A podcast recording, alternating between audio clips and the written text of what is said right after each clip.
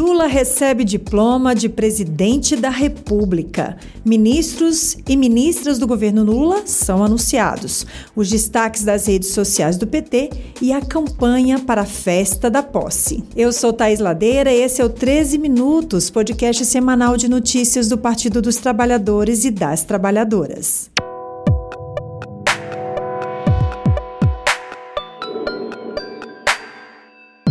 Hoje é sexta-feira, 16 de dezembro de 2022. Eu converso com você do estúdio de podcast da Rede Povo de Comunicação. Hoje estou usando uma blusa azul escuro com detalhes brancos. Meus cabelos são castanhos e também grisalhos. Uso pequenos brincos e anéis. Dito isso, você fica agora com um resumo do que foi notícia na Rede Povo de Comunicação do PT. Vem comigo. E a semana começou muito bem. Já na segunda-feira, dia 12, com a diplomação do presidente Lula e seu vice Geraldo Alckmin, aqui em Brasília, na sede do Tribunal Superior Eleitoral, o TSE. A diplomação é um ato formal. Na solenidade, o presidente do TSE, no caso Alexandre de Moraes, entrega os títulos que confirmam que os candidatos estão eleitos. Então, no caso, a Justiça Eleitoral Brasileira entregou o diploma de presidente do Brasil a Luiz Inácio Lula da Silva. E Lula, claro, se emocionou ao receber o diploma pela terceira vez. Vamos acompanhar. Na minha primeira diplomação, em 2002, lembrei da ousadia do povo brasileiro em conceder para alguém tantas vezes questionado por não ter diploma universitário, o diploma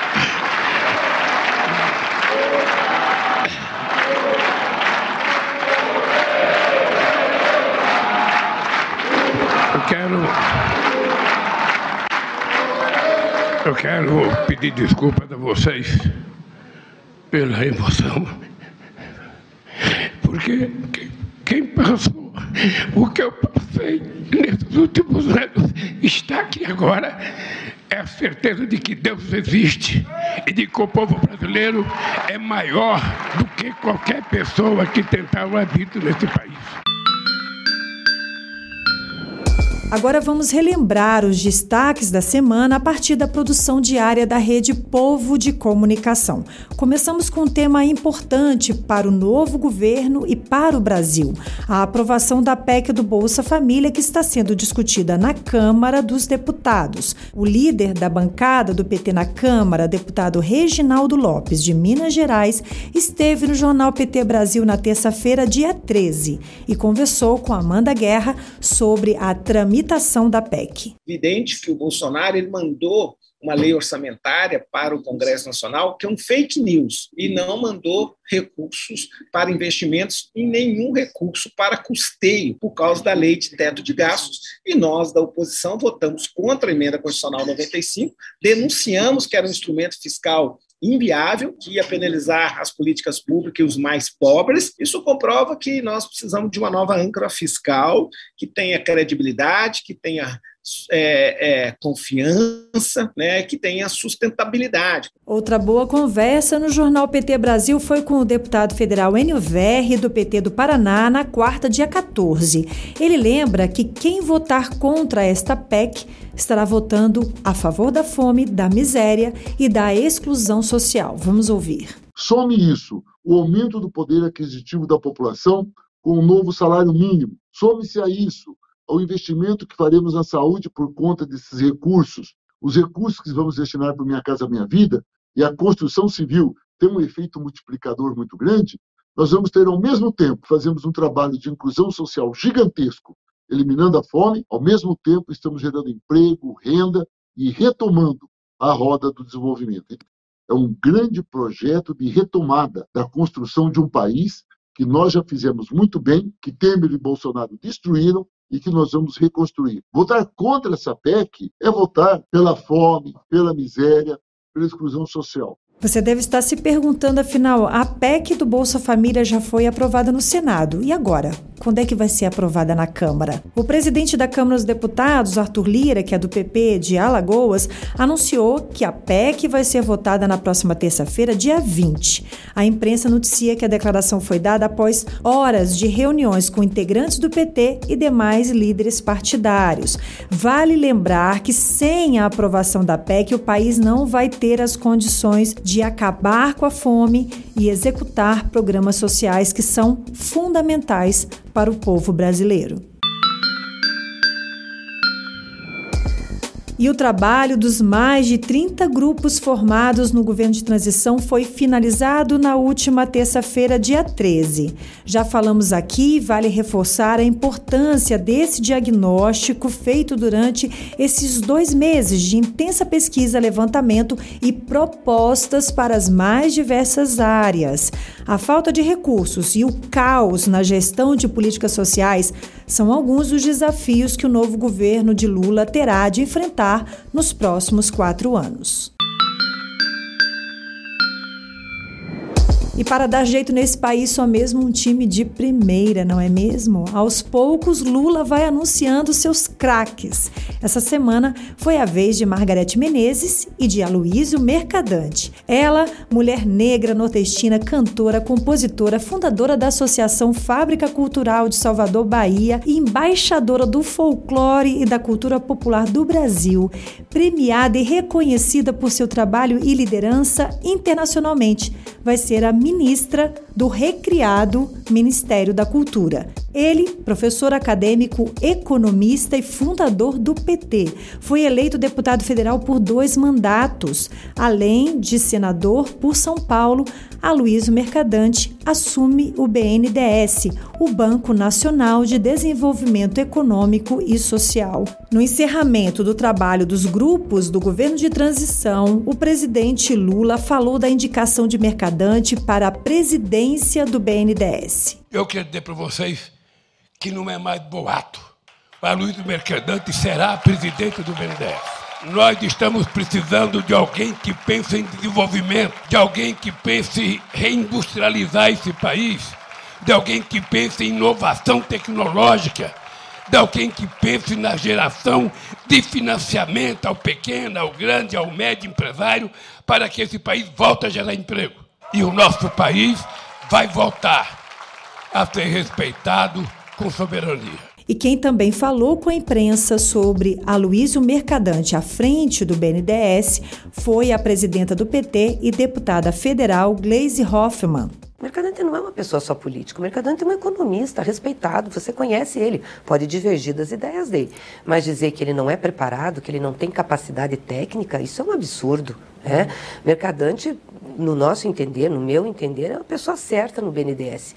Aliás, o banco foi criado para isso, foi criado para fazer desenvolvimento econômico e social. É, vamos lembrar aqui Celso Furtado, enfim, como o Brasil foi pensado. Então, não pode ter esse estremecimento de mercado é muito. Quando é que o Lula foi irresponsável fiscalmente? Quando é que nós quebramos o país? Muito pelo contrário, nós deixamos uma reserva de mais de 370 bilhões de dólares.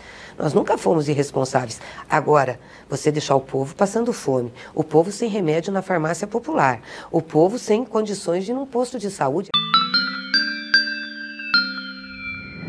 E a semana também foi marcada por protestos de pequenos grupos que estão ainda acampados aqui em Brasília e em algumas capitais do país. Infelizmente, no dia da diplomação do presidente Lula, uma parte desse grupo provocou atos de vandalismo aqui na capital da República.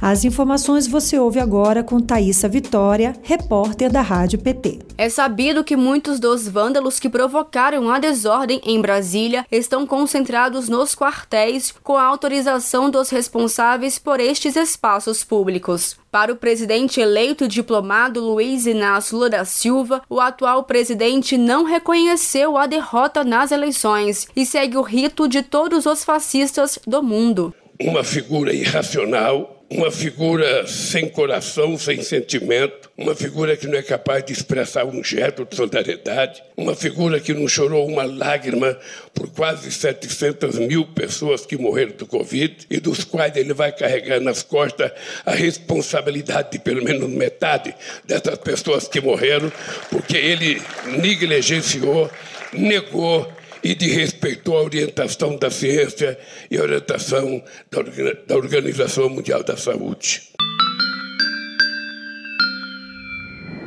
E ela está chegando para animar os nossos 13 minutos com os destaques da semana nas redes. Duda Merini, gestora de redes sociais do PT, conta pra gente. Olá, Thaís!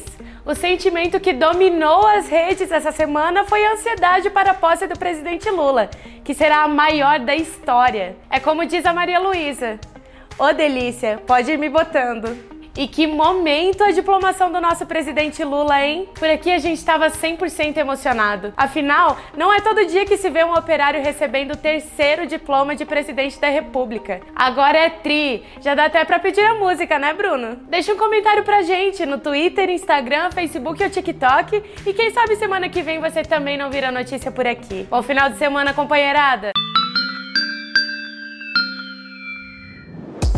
E para fechar bem a semana, nesta quinta-feira, dia 15, o presidente Lula se encontrou com catadores e catadoras de materiais recicláveis em São Paulo. Esse encontro é tradição e acontece sempre perto do Natal. Lula disse que essa população passou nesses últimos anos muitas coisas ruins e se comprometeu a fazer o que for preciso para garantir a cidadania que eles merecem. Eu digo sempre que cuidar do povo pobre é preciso ter muito coração.